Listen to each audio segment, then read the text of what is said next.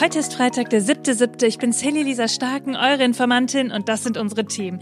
Der Streit ums Elterngeld, tja, der geht weiter. Geht's dann nur um Privilegien für Reiche oder steckt doch mehr dahinter?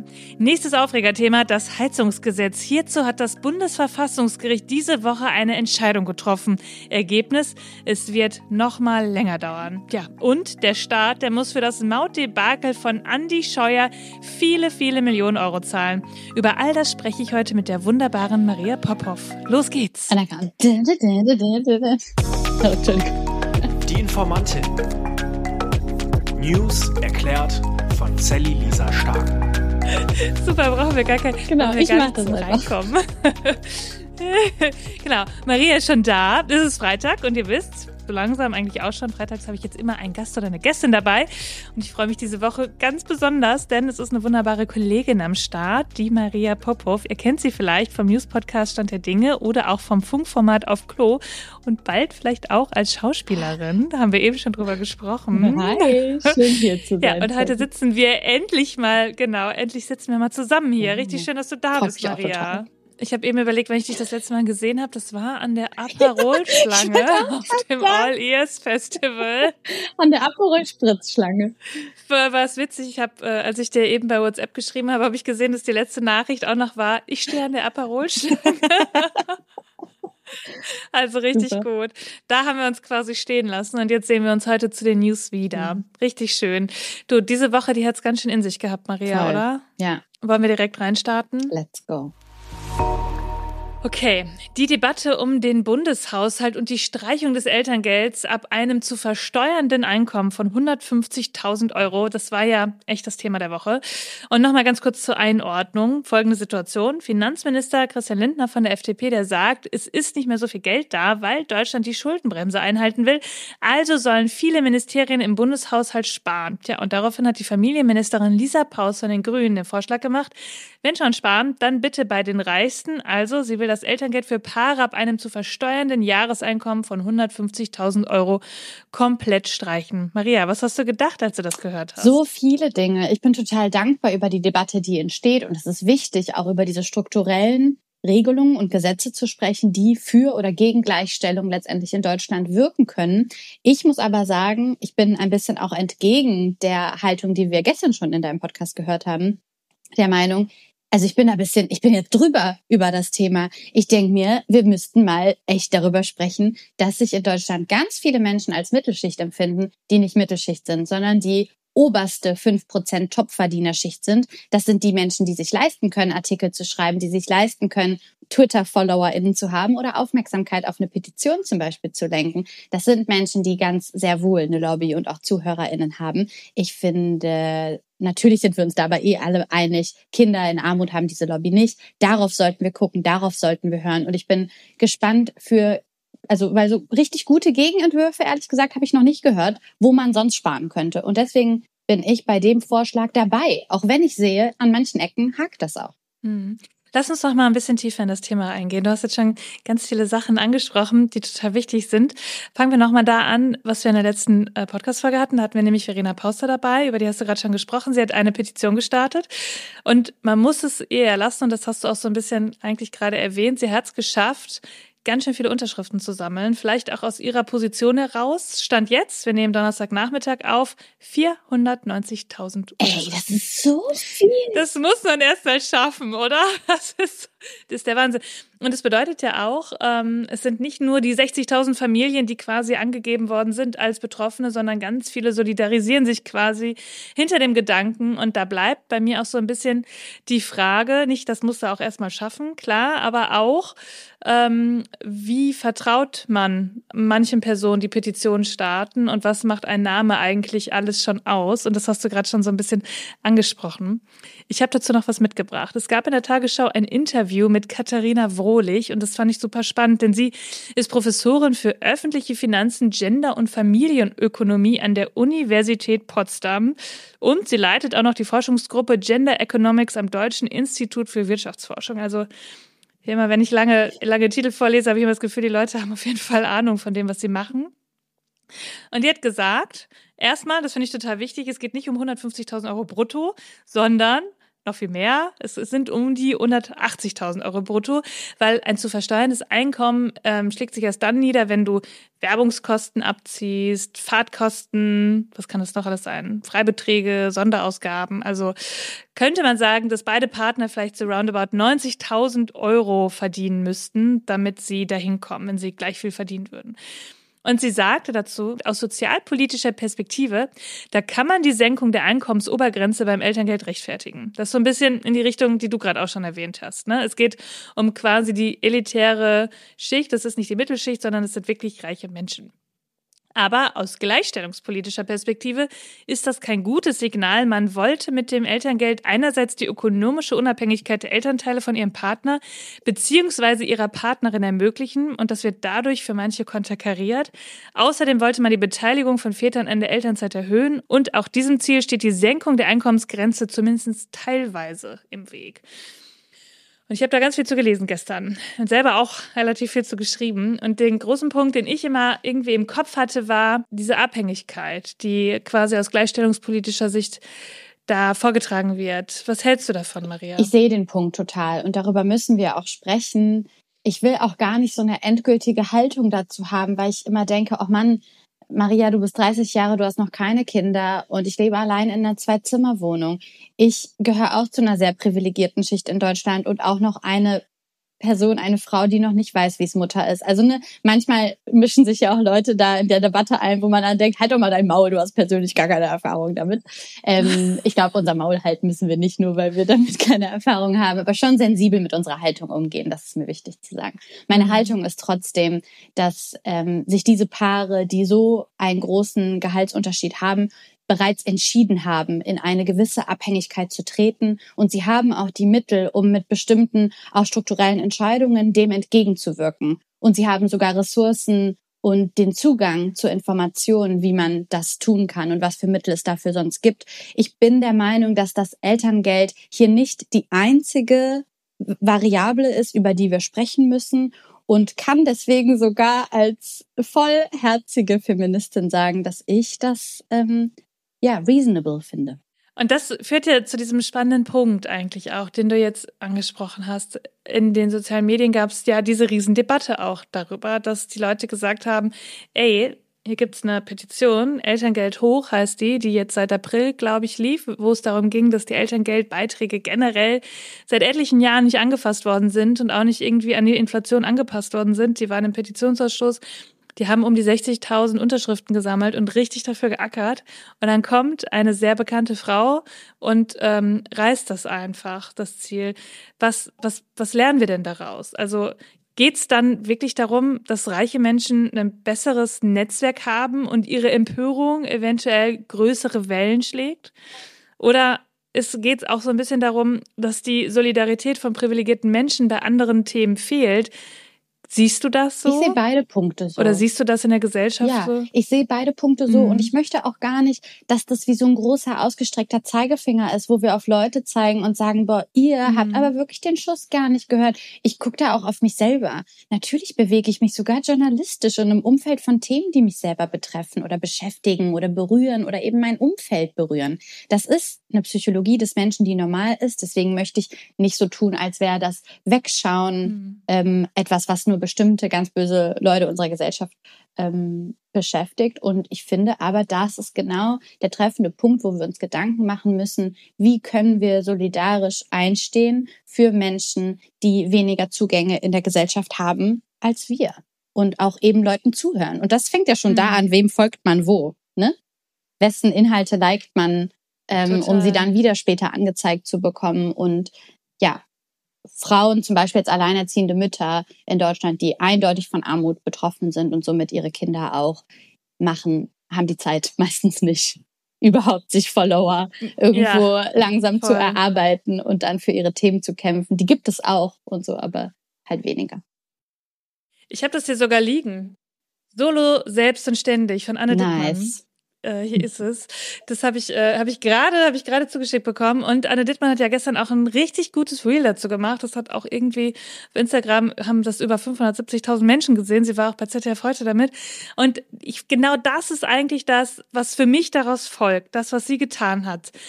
diese, also ich habe ganz viel Wut gesehen gestern Hm, in den ja. sozialen Medien und ich glaube, das ist der falsche Ansatzpunkt. Ich kann die verstehen, ich kann den Frust verstehen. Ich glaube aber zu sagen, hey, wir haben jetzt gesehen, wie funktioniert Aktivismus auf anderen Ebenen und wie können wir diese Kräfte bündeln? Also was können wir eigentlich zusammen erreichen? Und das zu positivieren und zu sagen, hey, Ihr seid vielleicht nicht von anderen Themen betroffen, aber die Gesellschaft ist davon betroffen und wir alle profitieren zum Beispiel davon, wenn wir eine richtig gute Kindergrundsicherung haben. Also lasst uns da zusammen auf den Weg machen und das tun. Und das hat Verena Poster heute Morgen ja auch gesagt, dass sie das gerne machen möchte. Und dann kommt dann ja auch dazu, das ist ja jetzt so ein bisschen wie so eine kleine Blaupause. Christian Lindner hat gestern auf der Bundespresse, also ne, Mittwoch war es auf der Bundespressekonferenz gesagt, ja, der Haushalt, der geht so in den Bundestag ein, aber die Frage ums Elterngeld, die ist noch nicht abschließend geklärt. Und er hat auch so ein bisschen erwähnt, ja, ich habe das so gesehen, was da los war, in, äh, also in der Öffentlichkeit. Also gibt es doch jetzt genau diese Chance zu sagen, die Kräfte zu bündeln und lasst uns dieses Elterngeld mal generell angucken. Lasst uns mal genau darauf schauen, was es da noch für Ansatzpunkte gibt und dann daraus lernen, um zu sagen, okay, wie kriegen wir denn die zwei Milliarden Euro Kindergrundsicherung, die er da veranschlagt hat, auch auf eine höhere Summe, auf die zwölf Milliarden Euro. Also was, was müssen wir machen, damit quasi da auch so ein Punkt gesehen wird? Und das finde ich, ist eigentlich der spannendste dabei, oder? Total. Und auch der wichtigste, der im Blick behalten werden sollte. Was passiert jetzt wirklich mit der Kindergrundsicherung? Das ist das, worum es gehen sollte. Und nicht, was wird die fünf Prozent in der Familienplanung beeinflussen? Sollen sie wirklich auch drüber sprechen? Aber die Energie bündeln, das finde ich ein sehr gutes Stichwort von dir. Und ich habe auch eine Idee, wo man noch Geld sparen könnte Hau raus. beim Bau des Bundeskanzleramts. Ich habe gehofft, dass du das sagst, ja. Also ich glaube, Marketing ähm, Money wird fließen. Und ich glaube, da wird es Gründe Ja. geben, da auch nochmal genauer hinzugucken, für welche Kampagnen welches Geld ausgegeben wird. Und das werden wir weiter tun. Dün, dün, dün, dün, dün, dün, dün, dün. Dün, dün, dün. Ich lieb den Jingle. Ich finde dann immer so. Weißt du, wir brauchen, wir brauchen ja, ja wir brauchen den gar nicht einspielen. Das machst du. Das finde ich super. Und mit deinem Jingle kommen wir zum nächsten Drama, Maria. Das Heizungsgesetz. Oh, ich kann es Ich nicht habe hören. ehrlich gesagt, Es nervt mich so krass. Seit Wochen habe ich mit meiner Co-Moderatorin Valerie Höhne vom Tagesspiegel ähm, in unserem Podcast darüber gesprochen. Und ich habe immer gesagt, Valerie, ich check das alles nicht. Und irgendwann habe ich es gecheckt und dann war ich sogar dabei beim Drama. Sally, wie stehst du zum Drama? Erzähl mir. Ich finde, das Drama ist einfach so unfassbar. Also für mich war der, der Höhepunkt des Dramas eigentlich, als Söder auf dieser äh, Demonstration von AfD-Leuten in Erding ausgebucht worden ist. Das war diese Heizungs, Heizungsdemo. Das ist, äh, ich weiß nicht, wie oft ich das schon im Podcast erwähnt habe. Es waren einfach so schöne Bilder, als er dann gerufen hat, ja, dann haut ihr doch ab. Es war, es war wunderbar, wunderbar. Es wird auf jeden Fall in die Geschichte eingehen. Jetzt ist es so, wir können es nicht mehr hören, aber wir müssen es leider noch länger hören, denn am Mittwochabend gab es eine Eilmeldung. Das Bundesverfassungsgericht, das hat die Abstimmung darüber noch vor der Sommerpause gekippt. Das muss man sich mal vorstellen. Wir reden, ich weiß gar nicht, wie lange reden wir schon über das Heizungsgesetz. Gefühlt Ja, ewig, ja. ewig reden wir darüber. Das ganze Jahr reden wir schon über das Heizungsgesetz, auch schon davor. Und dann hat die Ampel einen Gesetzesentwurf gefasst und sagt, so, Leute, Sommerpause, das müssen wir jetzt noch machen. Und genau am letzten Tag im Bundestag, an dem man noch was machen kann, das wäre am Freitag. Also an dem Tag heute, wo die Podcast-Folge erscheint, ist der letzte Tag, wo noch Sitzungs, äh, ja, wo noch Sitzungswoche ist. Danach fängt die Sommerpause an. Ja, das äh, hat der CDU nicht so gut gefallen. Die haben gesagt, Leute, also äh, egal, was ihr da machen wollt, da müssen wir uns noch mal drüber beraten. Haben wir noch nicht lang genug gemacht. Und um noch mal kurz alle abzuholen, Maria, erzähle ich noch mal ganz kurz, um was es denn eigentlich geht in diesem Gesetzesentwurf. Die Ampel hat sich ja lange gestritten und auch die Opposition, die hat ein Riesenproblem gesehen, drin steht, dass von 2024 an möglichst jede neu eingebaute Heizung zu mindestens 65 Prozent mit Ökoenergie betrieben werden muss. Und damit soll die Wärmewende vorangebracht werden. Also es soll ein Beitrag zur, zu den Klimaschutzzielen sein. Und es gibt ja rund 41 Millionen Haushalte und davon hat jeder zweite Erdgas, ein weiteres Viertel hat Heizöl, sollen aber keine funktionierenden Öl- und Gasheizungen ausgetauscht werden und auch Defekte, die können noch repariert werden. Ich hoffe, ich habe es richtig wiedergegeben. Ich habe jetzt rausgehört, Maria, du bist der Profi in diesem Heizungsgesetz. Ich muss gestehen, dass ich auch, äh, wie oft ich schon drüber gesprochen habe, immer denke, vielleicht liegt es daran, dass ich kein Eigentum habe, aber das packt mich einfach überhaupt nicht. Nee, sorry, ich gehöre auch nicht zu der 5%, obwohl ich auch sehr privilegierte Mausi bin. Ich habe auch keine, kein Eigentum. Deswegen, ja, stimmt, schalten wir da vielleicht auch ein bisschen so ein bisschen dabei ab. Ich schalte auch ein bisschen ab, bin ich ganz ehrlich. Ich finde es so kompliziert. Und dann muss man halt bedenken, wie viele Leute natürlich auch in der Kommunikation komplett rausgehalten werden, die noch mehr denken, what the fuck, weil wir machen uns das natürlich zum Job, das euch allen auch zu erklären. Aber sonst würde ich raus. Ja, Voll. Und die Opposition hat halt gesagt, wir müssen da nochmal drüber beraten. Die finden das ganze Heizungsgesetz ja sowieso äh, für die Mülltonne. Natürlich. Und äh, Thomas Heilmann von der CDU, der ist Mitglied im Ausschuss für Klimaschutz und Energie, der hat sein Recht als Abgeordneter verletzt gesehen und hat ein, eine einstweilige Anordnung eingereicht oder einen Antrag für eine einstweilige Anordnung äh, beim Bundesverfassungsgericht. Und das Bundesverfassungsgericht hat dann am Mittwoch gesagt, ja, der Antrag von Heilmann, dass er ein Recht auf politische Willungsbildung habe, der ist richtig, der steht im Artikel 38 des Grundgesetzes, Zitat des Bundesverfassungsgerichts. Den Abgeordneten steht nicht nur das Recht zu, im Deutschen Bundestag abzustimmen, sondern auch das Recht zu beraten. Jo, da gab es die Frage, kommt das Gesetz denn jetzt noch überhaupt? Es wird wahrscheinlich kommen, aber nach der Sommerpause. Die Ampel hat entschieden, dass sie dafür keine Sondersitzung in der Sommerpause anberaumen will, sondern sie machen es dann im September. Die CDU, die hat es verzögert, aber eben nicht verhindert dass eine konservative Partei das verzögert, ist so Klischee. Ich kann nicht mehr. Also das ist wirklich as, as Klischee as it gets so. Dass er dann auch so beteuert, ist er eben in dem Eilantrag nicht um Genugtuung gegangen, sondern er habe der Ampelkoalition einen Gefallen getan. Brudi, Heilmann, du mit deinem, also die Opposition hat voll die Daseinsberechtigung, keine Frage. Ist auch voll wichtig, dass du, das zu kritisieren, so ich check das ja alles auch nicht, finde ich schon gut. Aber dieses Vorhaben ist sowas von mehr Drama, als eigentlich nötig ist. Einfach nur, um später sagen zu können, so, ihr habt das nämlich nicht bekommen und wir sind die Opposition und wir finden das prinzipiell schon mal richtig geil, wenn bei euch was schief läuft, ist halt voll eindeutig. Genau so ist es. Es ist das alte Spiel äh, von Opposition und Ampel, das wir in den letzten Monaten immer wieder erlebt haben. Es ist auf jeden Fall sehr interessant und wir werden weiter darüber sprechen. Ich bin ganz gespannt, was da noch passiert. Aber irgendwann wird es ein Heizungsgesetz geben. Davon gehe ich stark aus. Maria, was so schön ist. Bleiben wir bei der Bundesregierung. Diese Woche, die hat mich wirklich, die hat mich so im Griff. Also, und ehrlich gesagt, diese Meldung, die kannst du dir nicht ausdenken. Die Bundesregierung muss eine Viertelmilliarde Schadensersatz zahlen wegen der geplatzten Pkw-Maut. Also, falls ihr euch noch fragt, womit wir das Elterngeld hätten zahlen können, vielleicht damit. Damit wäre es gegangen, oder? Das ist so tragisch, ich will Aber weinen, Sally. Wie, wie soll das hier noch weitergehen? Es ist so. Ich erkläre euch mal, was passiert ist. Andi Scheuer von der CSU, der Vorgänger von Verkehrsminister Wissing von der FDP, den wir jetzt gerade haben, der wollte in der letzten Regierung eine Maut einführen. Und das war das Projekt der CSU, also das Vorzeigeprojekt überhaupt, womit sie ja überall hausieren gegangen sind. Menschen aus dem Ausland, die auf deutschen Autobahnen fahren, die sollen zahlen. Ja, und 2018, da hat Scheuer dann Verträge mit einer Firma abgeschlossen, die helfen sollte, die Maut umzusetzen. Das Problem war allerdings, zu dem Zeitpunkt war noch gar nicht so richtig geklärt, ob Deutschland überhaupt so eine Maut einführen darf. Aber Anni Scheuer hat sich gedacht, macht ja nichts, ich unterschreibe diese Verträge jetzt auf jeden Fall, weil wir handeln ja in der Politik. So. Und im Sommer 2019, also wirklich nur eine kurze Zeit später, kippte dann der Europäische Gerichtshof, der EuGH, die Mautpläne. Die geplante Abgabe diskriminiere ausländische Fahrzeughalter.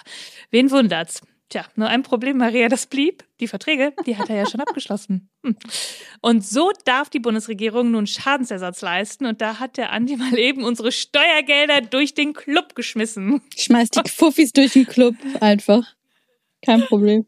genau, hatte, das war sein Vorbild. Das Geld geht jetzt ans österreichische Unternehmen Autoticket. Und das finde ich, das ist ein richtig schöner Punkt. Jetzt, ich weiß nicht, ob du den schon mitbekommen hast. Das ist ja so ein Konsortium, Autoticket. Und da drin steckt auch Eventim, CTS Eventim. Das ist der Ticketverkäufer. Macht ja Sinn, ne? Die wollten Tickets produzieren mhm. und Eventim war mit drin. Und die haben jetzt gesagt, mit einem Teil der an die Gesellschafter auszuschüttenden Entschädigung, da gründen wir eine Stiftung. Und zwar für die Förderung von jungen Musikerinnen und Musikern. Also hat Andi Scheuer vielleicht noch was Gutes getan, denn jetzt hat er die Kultur. Ein bisschen Ach, Mensch, super. Vielleicht nicht die 500 Millionen, die er eigentlich seit Oktober 2020 mit der Maut irgendwie einbringen wollte. Kein Problem. So ist ein bisschen ins Minus gegangen, aber wenigstens noch ein bisschen die Kulturindustrie ähm, unterstützen. Ich frage mich jetzt, also ich frage mich seit, ähm, seitdem ich das gehört habe, wie fühlt er sich jetzt wohl, der Andi Scheuer? Meinst du, der, meinst du, der hat jetzt das Gefühl, Mist, habe ich, hab ich richtig Mist gebaut, jetzt trete ich zurück als Politiker? Nee, Sally, sorry, glaube ich nicht.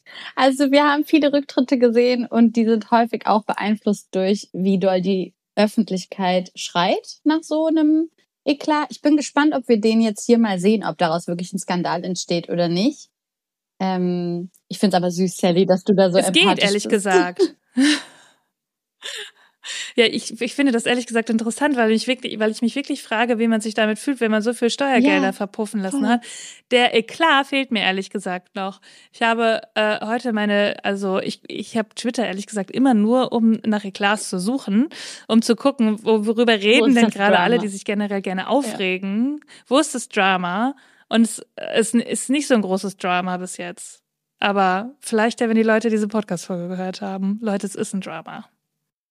Maria, nach diesen ganzen Nachrichten, da brauchen wir eine Sache ganz, ganz dringend. Good ja, News. die brauchen wir definitiv. Sally, ich habe dir eine Good News mitgebracht, die mich wirklich beschäftigt. Erstmal die Frage, hast du schon dir Filme wie zum Beispiel Her angeguckt oder dieser Film aus der ARD-Mediathek, wo sich äh, eine Frau in einen Roboter verliebt? Nee, ha, macht den habe ich noch nicht gesehen. Macht dir, machen dir so Themen rund um Technik Angst? Ein bisschen, ja. Also ah, interessant. Ge geht. Also ich habe gerade einen Artikel über ChatGPT gesch geschrieben. Ah. Gut, das ist und also also ich finde es spannend, muss ich sagen. Okay, warte. Wir kommen mal mit der News und dann sagst du mir, ob das für dich eine Good News ist. Ich find's super spannend, ich habe da keine okay. Angst. Also, okay. im Dawn Café, das ist ein Café in Tokio, kellnern Roboter. Das ist aber nicht einfach nur eine künstliche Intelligenz, die einen Plastikkörper bekommen hat, sondern diese Roboter werden gesteuert von Menschen aus der Ferne, die zum Beispiel aufgrund von einer Behinderung, einer Krankheit nicht das Haus verlassen können. Und so bekommen Menschen die Möglichkeit, eben in der Gastronomie zu arbeiten und das Ganze wird jetzt auch gerade ein viraler Hit, weil Leute es halt total toll finden bei diesen Robotern, die teilweise über Video dann sogar die Person von zu Hause zeigen, äh, übertragen wird. Das Ganze kann man sich auch bei der Deutschen. Welle angucken, in einem Video, wie es so in dem Café aussieht. Und für mich eröffnet das ganz viele neue Möglichkeiten, sich darüber Gedanken zu machen, inwiefern kann Technik eigentlich auch diskriminierungssensibel sein oder eben Voll. sowas wie ähm, Ableismus entgegenwirken. Also das ist eine richtige Good News und das macht mir überhaupt keine Angst, muss ich sagen. Das finde ich richtig cool. ja, ja. Also ich meine, ne, die Angst, die manchmal ja schon dahinter steckt, ja. ist, wenn wir so denken, oh Gott, Roboter werden äh, irgendwie die, die, die Weltherrschaft an sich reißen, beziehungsweise ein bisschen weniger verschwörungsideologisch gedacht. Einfach, dass Leute denken, oh Technik, das ist was Neues, das kenne ich nicht und ich möchte von echten Menschen irgendwie äh, äh, bedient werden und ich möchte auch nicht, dass ähm, irgendwie Leute an der Supermarktkasse nicht mehr arbeiten, weil da irgendwie alles mit Computern ersetzt wird. Ja. Die Realität ist, über die sich, über die sich Menschen Gedanken machen, ist, dass Roboter und künstliche Intelligenzen schon menschenähnlichen Kontakt hervorrufen können, dadurch schon in Gehirnen auch ähnliche Synapsen irgendwie erregt werden und echte Gefühle bei Menschen entwickelt werden. Und das kann zum Beispiel in sowas wie der Altenpflege oder eben in der Frage, wer kann eigentlich zur Arbeit kommen, wie und kann man das nicht irgendwie erleichtern durch Technik, bringt uns eigentlich auf ganz neue Wege. Richtig gut. Das finde ich richtig gut. Und ich weiß jetzt auch wieder, mit wem ich über die Angst bei KI gesprochen habe. Das war mit Jana Linke. Die war meine erste Gästin äh, in den Freitagsfolgen. Und da haben wir nämlich darüber gesprochen, dass der Chef von ChatGPT mal gesagt hat, dass uns die künstliche Intelligenz irgendwann alle umbringen wird. Also genau, also der Wortlaut war ein ganz bisschen anders, aber so in diese Richtung. Ähm, äh, da habe ich, glaube ich, im ersten Moment dran gedacht. Aber das finde ich richtig cool. Also, was lernen wir daraus? Die Bundesregierung die könnte sowas auch mal machen, oder? ja, finde ich gut. Kann dir das, weiß ich nicht. Sie könnte aber was Schönes für uns machen. Dafür haben die kein Geld. Das wird nix, Sally. Lindner hat einen Auftrag bekommen, der hat, der hat andere Sorgen jetzt. Stimmt. Danke für die Good News. Danke, dass du dabei warst, Maria. Das war eine richtig schöne Folge. Hat mich sehr gefreut. Ihr Lieben, das war's schon wieder für diese Woche. Ihr findet wie immer alle Informationen und Quellen in den Shownotes. Informiert euch selbst, sprecht darüber, bildet euch eure eigene Meinung, schreibt mir, wenn ihr Fragen habt oder Anregungen, schickt mir eine Sprachnachricht auf Instagram. Darüber freue ich mich immer ganz besonders. Und wenn ihr Lust habt, schreibt mir doch auch eine nette Bewertung. Auch darüber, eigentlich freue ich mich darüber am meisten. Und dann hören wir uns am Montag wieder, denn irgendwas passiert ja immer. Bis dann. Und jetzt wieder. Die Informantin. So schön. News erklärt von Sally Lisa Stark. Eine Produktion von 7 One Audio.